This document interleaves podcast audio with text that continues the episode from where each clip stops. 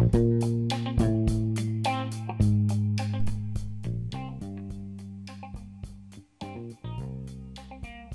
い、皆さん、こんにちは。こんにちは。今日は第63回です。イエーイ。イ。あのー近況報告からあの早速いきたいと思うんですけど、っていうか、あのー私とかよこちゃん、最久しぶりの収録なんですよね。あの、近況じゃないんですけど、あの、なんか、大体いつもこう、2週間おき ?2 週間おきっていうのは every other week とかかな。あのーに配信してると思うんですけど、結構こう、急いでさ、なんかまとめて撮ったり、あとは、まあ結構、まあそういうまとめて撮ったり、まあ、直前に撮ったり、直前っていうのはすぐ前、あのに撮ったりとかするので結構いつもバラバラなんですけど1ヶ月くらい空いたよね多分今回、うん。前回撮った前回レ撮るレコードした時から1ヶ月くらい空いているのでなんかこの今ポッドキャストやる前に15分くらい あのあのおしゃべりが止まらなくてで今やっと収録を始めたって感じなんですけどっていう話でえっとじゃあすいません緊急報告に行きたいと思います。えっと私はまあ大した話じゃないんですけど最近あの Amazon プライムで映画を見ましたっていう話でであの前回か前々回に言ったと思うんですけど私最近彼氏とオンライン映画デートをしていて詳しくはあのどういうふうにやってるかとかはあのエピソードを聞いていただきたいんですけどで2つ最近また映画を見たんですね。で1個目が「オレンジ」っていう映画でこれはもともと漫画「オレンジ」っていう有名な漫画から来ててアニメもあってさらに映画もある感じで私はそのライブアクション実写化の映画を見ました。で多分漫画はかなり長いので2時間の映画でかなりこうギュッとこう凝縮されてるというか凝縮されてるっていうのはまあ短くしててギュッと内容がコンテンツが詰まってるってことを凝縮されてるっていうんですけど、まあ、すごく凝縮されてたのでこう漫画を読むとまももしかしたらもっと詳しくいろいろ知れるのかもしれないんですけどとはいえ映画もすごくあの面白かったんですね。でこれもまたファンタジーかなりのファンタジーでなんかあんまりこう詳しく言うとネタバレあのお話を話してしまうことになっちゃうのでネタバレになるので言わないんですけど、まあ、ファンタジーでした。で私そんなになんかファンタジー好きじゃないんですけどそれでもなんかこう人間の心理っていうかこう気持ちとかフィーリングとかはかなりなんか 現実的だったっていうかリアリスティックだったっていう感じだったので、まあ、ストーリーの流れは結構ファンタジーだったんですけど一人一人の人間とかなんかみんないい人みんなキャラクター出てくるキャラクターがみんないい人ばっかりでとても心が温まるような映画だったので良かったです。でもう一個目あでもう一個目が、えっと、P と JK っていうなんかポリスと警察と JK 女子高校生のなんか恋愛の話だったんですけどこれはなんかあの一言で感想をコメントを言うとするとなんかうんツッコミどころ満載だった。っていう。である意味面白かったっていう感じだったんですけどあの詳しくはまあちょっと気になったら見てほしいんですけどこのツッコミどころ突っ込むっていうのは to react to it in a funny way とか to make a witty comment on it とかのことを突っ込むっていうんですけどで突っ込みどころあまあところっていうのは things とかで満載っていうのは be full of とかのことを言います。なのでで今回の突っ込みどころ満載っていうのはワンフレーズの言葉なんですけどまあちょっと うん突っ込みどころ満載っていうと突っ込みたくなるようなこう思わずその react したくなるようなちょっとパートがいっぱいあってなんか急にシーンがこうコロッと変わったりとかなんかえ？なんでこんなこと急に言うの？みたいな。映画だからこうそうなっちゃってるのかそのお話自体がそうなのかわかんないんですけどただまあ逆にそれが面白くて ある意味ある意味面白かったっていうのはこううんdifferent meaning というかこう different way でまあ面白かったですっていう感じなのでまあぜひ気になる人は私はまずオレンジがおすすめなんですけど見てみてくださいっていう感じです。かいこちゃんはこの2つは見たことありますか？いやーそれがないんですよ。うんあれですよね少女漫画ですよね両方とも。多分そうだと思う。うん、2つとも恋愛ものだった。なんか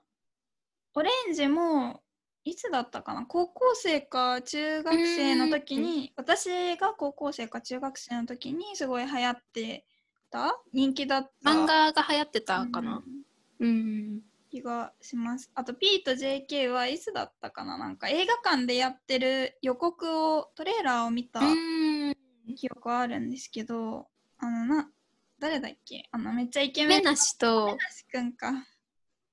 あの、ジャニーズの亀梨くんと、あと女の子が土屋太鳳ちゃんうんですね。なんかオレンジにも太鳳ちゃんが出てて、オレンジのメインキャラクターの女の子が太鳳ちゃんで、で、それをなんか Amazon プライムでおすすめみたいな、リコメンドみたいなところに、ちょっと P と JK が出てきて、あちょっと見よ見てみるか、みたいな感じになって、はい。まあ、ぜひぜ私の友ひ皆さんも。達でうんすっごい亀梨くんが大好きな友達がいて、その人がなんかすごい見て面白かったって言ってたから面白かったって言ってた。多分もう亀梨くんが大好きすぎるからあそのうんイケメンなので亀梨くんが好きな人はおすすめなんじゃないかと思います。ー 亀梨くんは確か野球とかもやってて、ち昔？だからなんか野球の解説とかとして出てるよね。あのコメンテーターというか野球の試合のなんかよく出てない？テレビとかに。亀梨くんは出てる気がします、うん。はいじゃあかゆこちゃん近況お願いします。はい、私もあんまりなんか大した近況じゃないんですけれどなんか最近昔のドラマの再放送がやってることが多くて再放送っていうのはなんかリラーンとかリブロードキャスティングみたいな感じで昔やってたドラマをもう一回テレビで放送してるものが最近多くて例えばなんか極戦とかやってたんですよ。あとのだめカンタービレとか知ってます？うんうんうん。好きだったよすごい。のだめカンタービレもなんか9月9日からフジテレビでやるらしいんですけれどああ再放送がね。そうなんですよ、うん。再放送やるらしくてこれもあの音楽のドラマなんですけど本当に私も大好きなドラマでそれがまた再放送されるので嬉しいなっていうふうに思ってますっていうだからあの日本にいる人は9月9日からのだめカンタービレをやるらしいのでぜひ見てください。っていう感じのだめはもうすごい超有名なコメディですっごい面白いので 絶対見るといい。うんうんうん。面白いし、まあ、ちょっと恋恋愛も入ってちょっとっていうかまあ恋愛も入ってるからすごい面白いよね。はい。あはい。じゃあ、えっと、すいません。次に行きたいと思います、えっと、単語のコーナーです、えっと、今日の単語はあのこ今回のちょっと すごい近況が長くなっちゃってあのほん本当の あのメインパートまで行くか心配なんですけどあの今回のメインパートは日本の就活というかなんで私たちが日本の企業に就職したのかみたいな就職活動とかの話をちょっと真面目な話をしていこうかなと思ってるので今回の単語は、えっと、面接での自己 PR の仕方自分の、えっと、強み長所あのストレングスとか。でよ、まあ、短所弱みあのウィークネスとかの伝え方についてやっていきたいと思います。結構これからもし日本で就職活動する人とかがいたら結構ここ大事だかなと 思うのでぜひあの参考にしてもらえればと思います。じゃあまず、えっと、長所あの結構面接であなたの長所は何ですかって聞かれます、まあ、さっきも言ったんですけど長所っていうのは自分の強みですね。強みとか長所とかそういうふうに言い方がたまに変わるんですけど、まあ、そうやって聞かれますであのまあ長所と短所、まあ、短所っていうのはあの逆にダメなところとかウィークネスの部分なんですけど、まあ、長所と短所は結構こう同じだったりとかもすると思うのであの一応私が一応カテゴリー簡単にはしたんですけどあんまりこうそれにとらわれず自分が似合ってるなと思うのをアピールしていけばいいと思います。でまず、えっと、1つ目がえたくさんあるのでさっといきたいと思います。1つ目が主体性があるとかって言えます。私は主体性がありますとか。私は結構これを面接でよく使ってました。で、主体性があるっていうのは、まあ、英語に訳すと take the initiative in doing とか、まあ、うんまあ、とは、なんだろうな、こう、self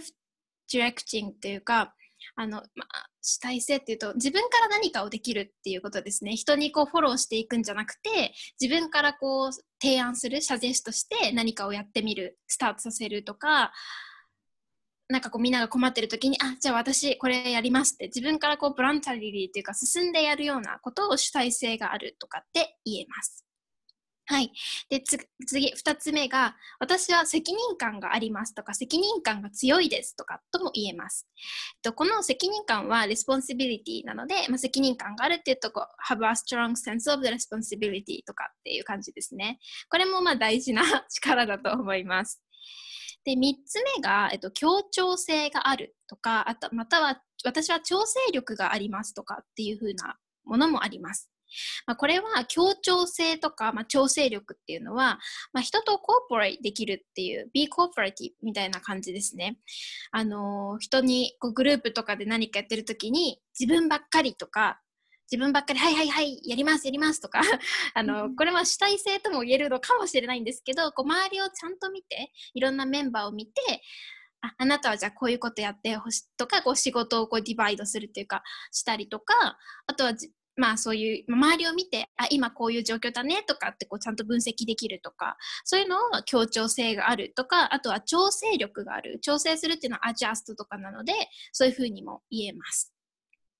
はい、すいません。えっと、で4つ目が、あとはコミュニケーション能力がある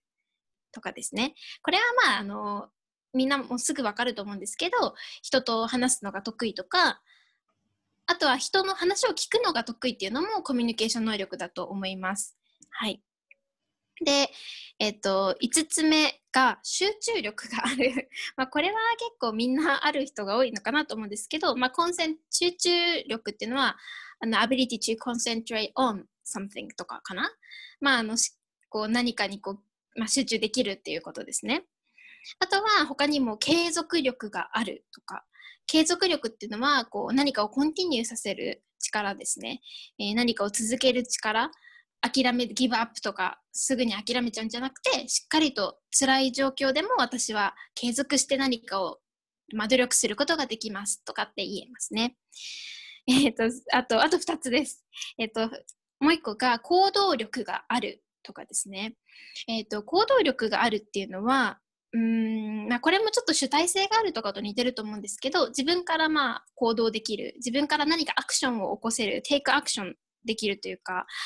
まあ、アクティブとかそういうような感じですね。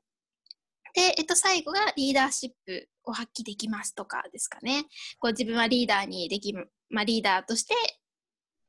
今まで活躍してきましたとか、そういうような感じで言うといいんじゃないかなと思います。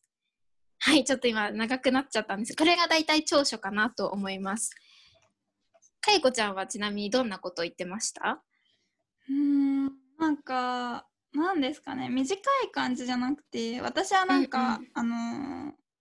大体日本前言ったと思うんですけど就職活動の面接って私たちの場合新卒の場合あのなんかその学知化と長所とか自分のことを聞かれる長所とか短所が聞かれるので私はなんか学生時代に力を入れたことと長所とか短所がリンクするように言ってたので、なんか一言でこれっていう感じでは言ってなかったんですけどでもまあ主体性があるとかなんか行動力があるとか言ってたと思う。私も全く同じ感じ。なんか主体的に行動できますとか。あのいいところはこうあんまり長く例えば私は主体性があってリーダーシップもあって協調性もありますとかっていうとえー、本当に？ってなるかもしれないので、まあ、2つくらいね、組み合わせるといいかもしれないですね。私はまあ、リーダーシップ力があってリーダーにもなれるけど、まあ、協調性もあるのでいろんなチームによチームのメンバーによって自分の役割ロールとかを変えることができますとか、うん、そんな感じでこううまく 自分をアピールするといいんじゃないかなと思います。うん、はいで,、えっと、で短所ですね短所はまあいくつか少なめにちょっと書いておまあ、紹介しようかなと思います。えっと、1個目が心配性。心配性っていうのはウォーリアーとかですかね。まあ、いろいろちょっと心配してしまって、まあ、ちょっといろんなことが心配になっちゃいますとか、私結構これを自分の短所って、ね、あ、言ってた？そうそう、よく なんかこうそんなに面接にそんなに悪くないこうダメージのない短所だよね。確かに言いやすい。そうそうそう大体こう心配性っていうと、まあ、まあその分真面目なのかなってこう、うん多分面接の面接官、まあ、面接官っていうのはあインタビューする人た人ですね。あの面接官も思うと思うのではい。あとは私がよく言ってこれもよく言ってたんですけど優柔不断、まあ、インディサイシブとかかな。何かこうちょっとまあ心配性と結構似てると思うんですけど何かこうまあ、ディサイドとかメイクアディシジョンするときにちょっとこうヘジテイしてしまうというか、まあ、ちょっと心配になっちゃったりとかしちゃう人とか。っていうのもありますね。あとは他にもせっかちとか せっかちっていうのはヘイスティのことでちょっとこういつもちょっと焦ってしまうみたいな焦ってちょっとミスしちゃうとかそういうのがせっかちとかですかね。他にも緊張しやすい。まあこれは分かりやすいと思うんですけど easy to get nervous のことですね。はい。他にもまあ慎重です。慎重すぎるところがありますとかかな。慎重っていうのは cautious のことなので、そんなにこう悪いミーニングではないと思うんですけど、まあ、ちょっと緊張しすぎた、慎重になりすぎちゃうとかね、感じで言えば、まあ結構短所なのかなと思います。うんかいこちゃんは、あの、短所はどんなこと言言ってました？私は一回決めたら変えないみたいな一回決めたら変えないっていうかうん、うん、こうって決めたら変えないところだと思いますみたいな,、ん。なんかそれはなんか長所にもなりそうだけど短所にも確かに頑固ちょっと頑固なところがありますって、頑固っていうのはその何かを変えないでこう結構スティックするような、うん。そうねスティック、うん、スティックしてしまうというかちょっと変えられないような部分をそういう頑固とかっていうので確かにそうやって言うと短所にもなりますよね。うんはい。まあこんな感じでこう長所と短所って本当に表裏一体っていうんですけど表裏一体っていうのはあの two sides of the same coin のことであのまあ、両物事のコインには両面表と裏があるよね、みたいな感じで表裏一体とかって言うんですけどあのなかなかこうこれが長所これが短所って決めるの難しいと思うので皆さんもこう柔軟にあの使っていただければなと思ってます。はい。すみません。単語もまだまだ長くなってしまったんですけど、本日のテーマに行きたいと思います。もしちょっと話しきれなかったら次回も少し話したいと思います。えっ、と、テーマは先ほども言ったんですけど、私たちが日系企業、日系っていうのは日本の企業ってことですね。あの、日系企業に就職する理由、まあ理由、リーズンということで、あの、日系っていうのは日本系なので、あの、比較するときは、比較、まあ、コンペアというか、オポジットは外資系とかって言います。まあ、フォーリンキャピタルの会社のことを外資系。で、逆に日本系は、まあ、日本系企業、まあ、日系企業って言いますね。で、私たちがこう日系企業に、私たち2人とも日系企業に就職するんですけど、こうなんで日本企業に就職すするのかという理由について話していきたいと思います。で、えっと、まあ私たちはまだ働いたことがないので、必ずしも、あの、日本の企業はこういうところが良くて、逆にこう外資系、海外の企業はこれがダメでとか、勝手にこう、こう、勝手に考えてこう決めつ決めつけてしまうのはこう良くないと思うのでステレオタイプとかを作ってしまうのは良くないと思います。なのでもう私たちが知ってる範囲で as far as I know, we know で今日は話していきたいと思います。なのでこう全部の日本企業がそうではないと思いますしなんですけども私たちが知ってる企業はこうですよみたいなことを話したいと思います。やっぱり日本の企業っていうとなかなかこうブラックだとかそういう悪いイメージを持っている方が多いと思うんですけど結構最近はそうでもなくそうでもないというかすごい私たちは日本企業を選んだっていうことはいい理由があったから選んだってことですね私たちも一応海外の企業にも就職する、まあ、チャンスはあったんですけど一応私たちは日本を選んだのでまあ日本の企業もいいところがあるんだよっていうのを知ってもらってもしかもしリスナーさんが今ちょっと日本で働いてみたいかなってこう思ってくれると 嬉しいなと私たちは思ってます。いつでも日本で待ってますので。はい。ということで始めていきたいと思います。じゃあ1個目のイメージは、えっ、と、日本の企業イコールブラック企業なのかっていう話なんですけど、かいこちゃんはこれどう思いますか？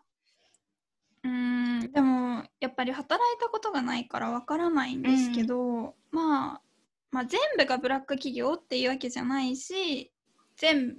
部がブラック企業じゃないというわけでもないというか、まあ、会社によって違うホワイトホワイト企業とかっていうんだよね。ブラックと比較して。だから日本の会社は全部ブラック企業っていうわけじゃないと思うし最近はだんだんとホワイトになってきてると思います。そうですね、えっと、最近は日本の政府も頑張っていてあのガバメントも頑張ってて働き方改革って呼ばれる改革っていうのはリフォーメーションのことなんですけどあの働き方を変えていこうっていう動きがあって残業そのオーバータイムワークをこうちゃんと法律で規制したりとか法律でレギュレート規制するレギュレートして何時間以降はできないとかちゃんとあと残業代っていうその残業したらお金ももちろんちゃんともらえますしそんな感じでかなりあの一生懸命頑張ってて私のお父さんも昔は結構夜遅くまで働いてたみたいなんですけど今はもうなんか決まった時間になると電気が消えちゃったりとかパソコンがシャットダウンされてもう絶対使えませんってなっちゃうので本当に仕事できなくなったりとか私インターン行ってる会社とかも夜7時か8時くらいにはもう全部電気がパンって消えて、もう会社にいられない。ってか電気がつかなくなっちゃうので みんな絶対帰んなきゃいけないみたいな感じになってていろんな政府もそうですし会社個別のインディビジュアルの会社も結構そうやってもうパソコンつきませんとかそういうふうに結構工夫してるのであの日本の企業に入ったらすごい長く働かなきゃいけないかって言われるとそんなこともない結構いい環境なエンバイアメントになってきてるんじゃないかなと思います。うん、はいでもう一個のえーと、もう一つ目が日本の女性の社会進出について話していきたいと思うんですけど結構日本だとまだ女の人の働いてるのが少ないんじゃないかとかこう結婚して子供を産んだ特に子供を産んだこう子供を妊娠したらプレグナンプレグラントしたら、あのー、結構辞める人が多いんじゃないかっていうふうにな思ってる人がもしかしたらいるかもしれないんですけどそんなことは全然なくってあの私が例えば私が就職する会社のことをちょっと調べてみたら、ちょっと1個データがあって、2015年と2016年、まあ、ちょっと前なんですけど、出産した人、子供を産んだ人、100%があの女の人復職してるみたいで、っていう感じでした。で、あと子供を産んでる時も1年間とか2年間とか3年間とか結構会社によってしてかかったりある休めたりするんですけどそういう時もちょっと金銭的なフィナンシャリーなサポートが、あの会社からとかあとガバメントからかなりお金ももらえたりとかするのでこう女の人でももちろん働いてる人はたくさん本当に増えています。はい。えっ、ー、と、いいですかね。こんなんかありますか？ここに対してコメントは。まあでもちょっと結構前まではなんかその結婚したら辞めないといけないとか、うん、なんか子供生まれたら仕事辞めちゃう女の人が多かったと思う思いますけど最近は全然なんか、まあ、ずっと働いてる人も多いし私の友達とか周りのお家でも共働きの人が多いので、うん、最近はそんな全然女性は社会進出できないとかいうわけではないと思います。今かよこちゃんが言った共働きっていうのはなんかお父さんもお母さんも両方とも働いてることを共働きって言います。うん、はいで、えっと、3つ目が日本のいいところ会社のいいところいいところというか研修制度が充実してるかなと思っています。研修制度っていうのは、まあ、教育、 education system がちゃんとしてるかなっていうことですね。あの、って思っていて、例えばなんですけど、私、今回は行かない、あ、私は行かない会社なんですけど、私があの、 job offer をもらった、内定を、内内定をもらった IT の会社なんですけど、例えばその会社は、入ってから半年間なので、6ヶ月、6 months はずっとクラスを受けます。で、なんか IT の会社だったので、IT スキルとかを、についてのあの information technology のずっと授業を受けてで6ヶ月間授業を受けるのにちゃんとお給料をもらえるっていう あの salary をしっかりもらえるっていうすごいいいシステムだなと思ってありがたいシステムだなと思ってますね。はい。なんか、なので私は全然 IT のバックグラウンドがなかったんですけど、ジョブオファーをもらえ、あの、内内定をいただけて、で、そこからそういうふうに研修していきますとかっていうふうに言われたので、そこはあの全然違う全然自分のバックグラウンドがない会社にも、まあ、応募してそして受かればちゃんと教育を受けられるっていうのはいいところかなと思ってます。他にも、なんか私のお父さんの例なんですけど、私のお父さんはイギリスに1年半くらい昔留学をしていて、MBA を取っているんですね。MBA はマスター・オブ・ビジネス・アドミニストレーションみたいなんですけど、まあ、MBA 有名なので知ってる人多いと思うんですけど、MBA も取ってたんですけど、その時も全部、チューションフィー、学費も全部会社が払ってくれて、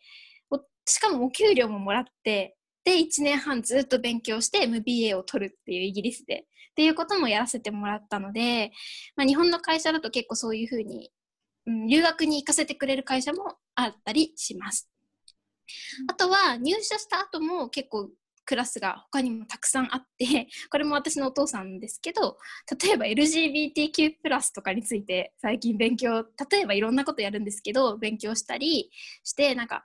私たちは大学に行ってるのでそういうの結構新しい情報手に入ると思うんですけどなかなかこう社会人になると学校に行く機会とかないと思うんですけど会社がそういう学校みたいなちょっと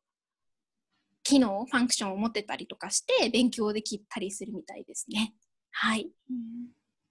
かいこちゃんはなんかここについてコメントありますか？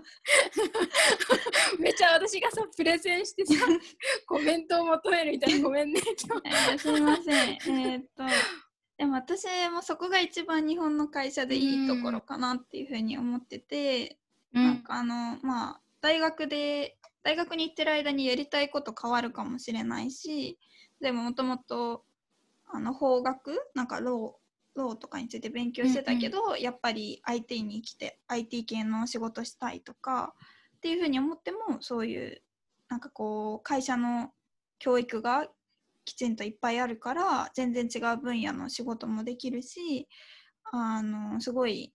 スペシャリストじゃなくても仕事をしている中でこう教育を受けてスペシャリストになれるので、うん、それはなんか日本の会社ですごいいい点なんじゃないかと思います。はい。はい。そう思います。はい。で、次行きたいと思います。次は、これはなんかいいところとか悪いところとかじゃなくて、じゃないんですけど、あのー、新卒、新卒っていうのはニューグラジュエイのことですね。私たち、私とかかよこちゃんみたいに大学を卒業してとか大学院、ポストグラジュエイトを卒業してすぐにあの就職することでそういう人たちは新卒って言われるんですね。逆に途中から行く中途採用とかって言われて、キャリアリクルーメントとかが中途採用とか中なんですね。で私たちは新卒なんですけど、こう新卒だと特になんですけど、こうポスト別の採用じゃないことが多いです。例えば、こうあの営業だ営業として採用されるとか、こうシ S、日本では SE、プログラマーとかアプリケーションディベロッパーとかを SE って言うんですけど、システムエンジニアとかだよね、多分日本だと。SE って言うんですけど、そんな感じの採用をしてる場合もあるんですけど、私の場合はこう総合職っていう名前で 総合っていうのはこう全てを含むインクルーシブっていう意味なので私はなんかそういう総合職として採用されたので営業をやるかもしれないしあとなんだろう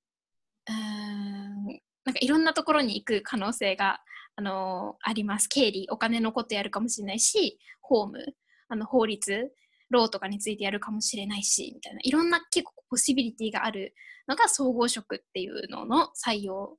リクルートメントのあのカテゴリーですね。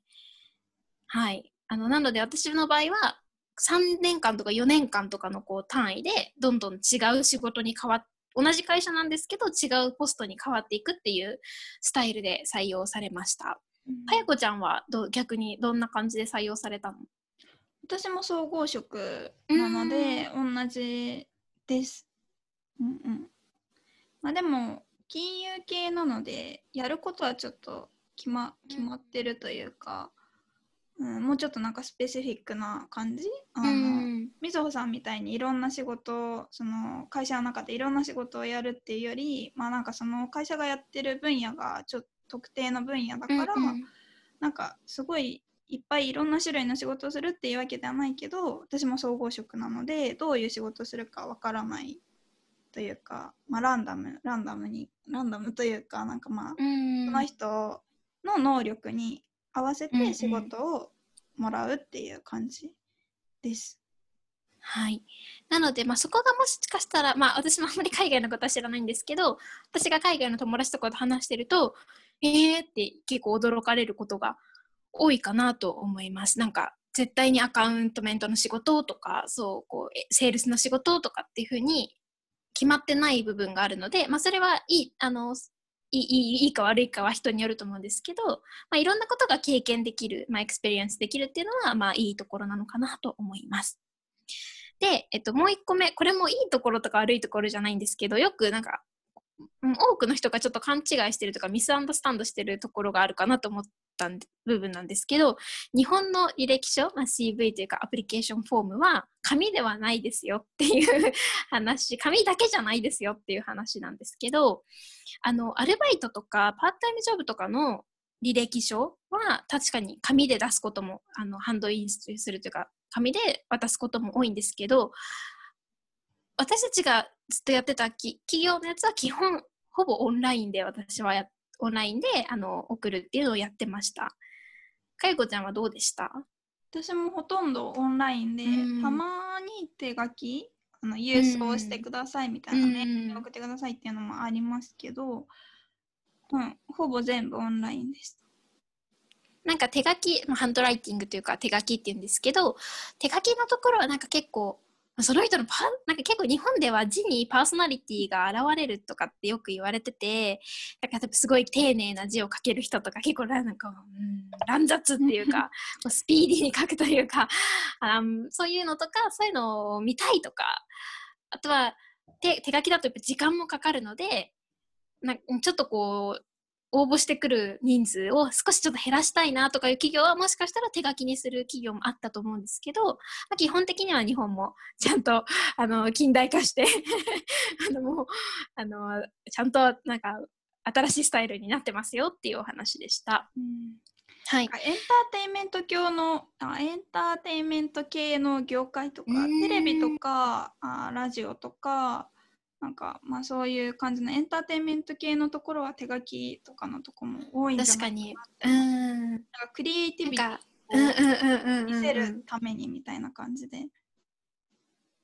だってなんか文字だけじゃなくてレターだけじゃなくて絵を描いてもいいですとかさ写真を貼ってもいいですとかそういう企業もあったりするみたいだよねエンターテインメント系の CV は履歴書は。なのではいそんな感じですね。でもう一個私と、これは、まあ、いいところとして紹介しようかなと思ったんですけど、ま、社宅とか社員寮があるっていう話、ある企業もありますっていう話で、えーと、最近はちょっと減ってきてる少なくなってきてるのかなっていうこう印象、まあ、インプレッションを私は持ってるんですけど会社が、えっと、アパートメントとかコンドミニアムみたいなのを持ってて所有してオンしていて社員さんがあのワーカーがそこに住めるっていう システムがあります。でかなりこう安い値段で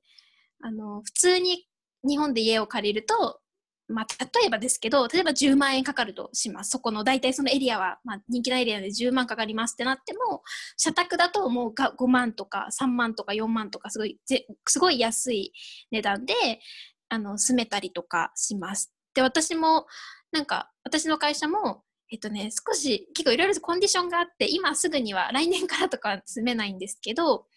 少し経つと、なんか東京の結構なんか高いエリアに住めるので、それを私はすごい楽しみにしてるんですけど、まあどうなんだろうね。でもなんか、ずっと会社の人と一緒にいたくないって思う人は、ちょっと嫌だって思うかもしれないんですけど、普通のアパートメントみたいな、あの、みんなでこう一緒に生活するっていうよりは、ちゃんとインディビジュアルのあの普通のアパートが実は会社のが持っているものとかっていう風になってるところがあります。うん、けいこちゃんはもしその家から通えないところコミュートできないエリアになったら会社の寮に入ったりするの？会社の寮なんですかね。うん多分なんか会社の寮じゃなくても会社が家のお金をこう補助してくれるというか、う少しお金をもらったりできるのでサポートしてくれたりするもん、うん、そういう感じだと思います。そういうふうに会社がもうオンしているところもあれば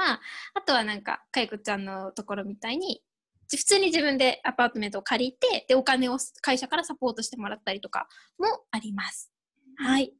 あすごく長くなってしまったんですけどあのこれで日本の企業をちょっとはね好きになってくれると私たちも本当に嬉しいですしぜひぜひ日本に来て日本で働いてくれたら私たちもめちゃくちゃ嬉しいのではいよろしくお願いします。ぜひ。はい。じゃあ今日はこの辺で長長くなっちゃったんですけど終わりにしたいと思います。ここまで聞いてくださってありがとうございありますがとうございます。えっ、と、ツイッターやってるので、ぜひフォローしてください。あと、まあ、リクエストとかあったらメールしてください。あと、あ、あとなんだっけ？Apple レビューか。Podcast のとか、まあ、いろんな媒体で、いろんなメディアのあのレビューをぜひしてください。はい。ちゃんと見てますのでお願いします。はい。じゃあ今日はこの辺でバイバイ。バイバイ。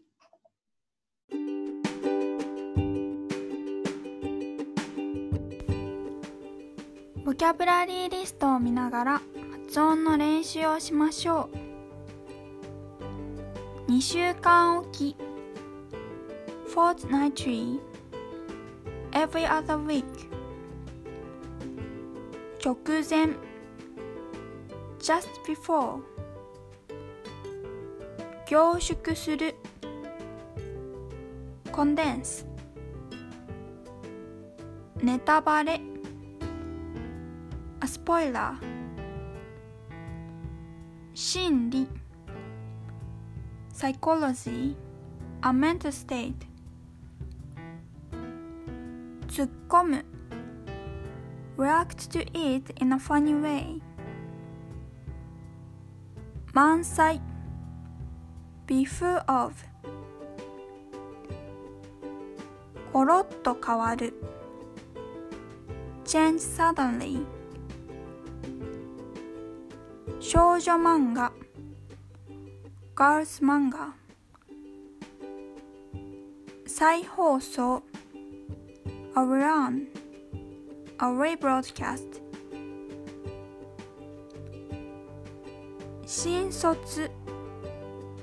a new graduate 面接官 an interviewer 表裏一体 two sides of the same coin 柔軟に flexibly 長所 strength 主体性がある have the power to take initiative in doing with independence 責任感がある責任感が強い have a strong sense of responsibility 協調性がある調整力がある be cooperative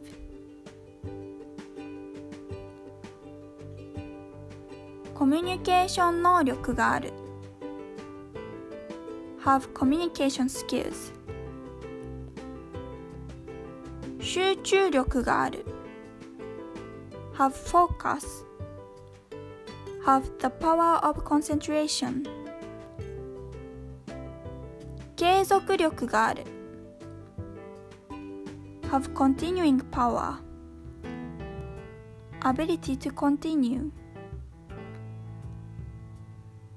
行動力がある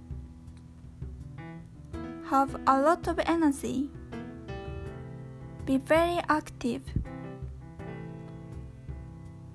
リーダーシップを発揮できる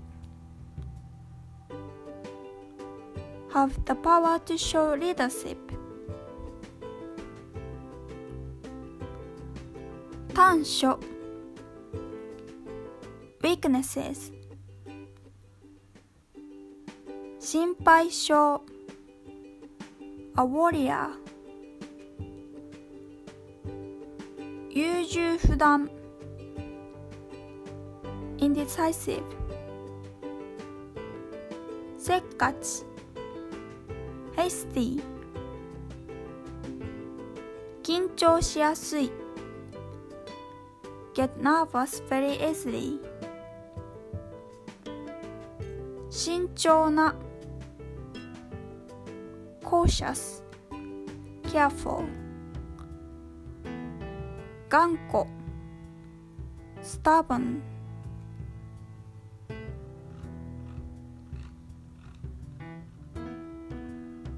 日系企業 Japanese companies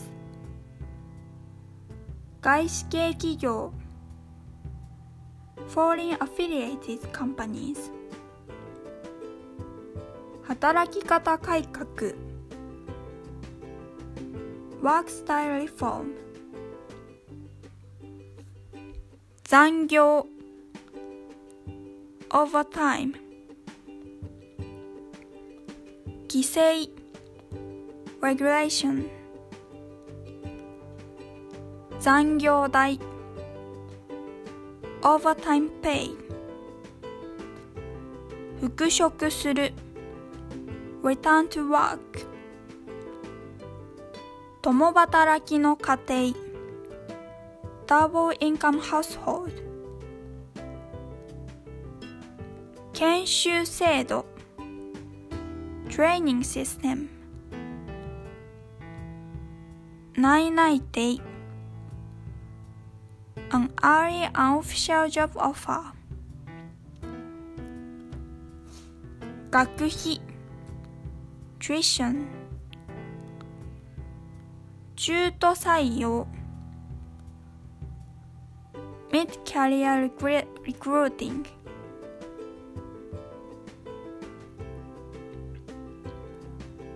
総合職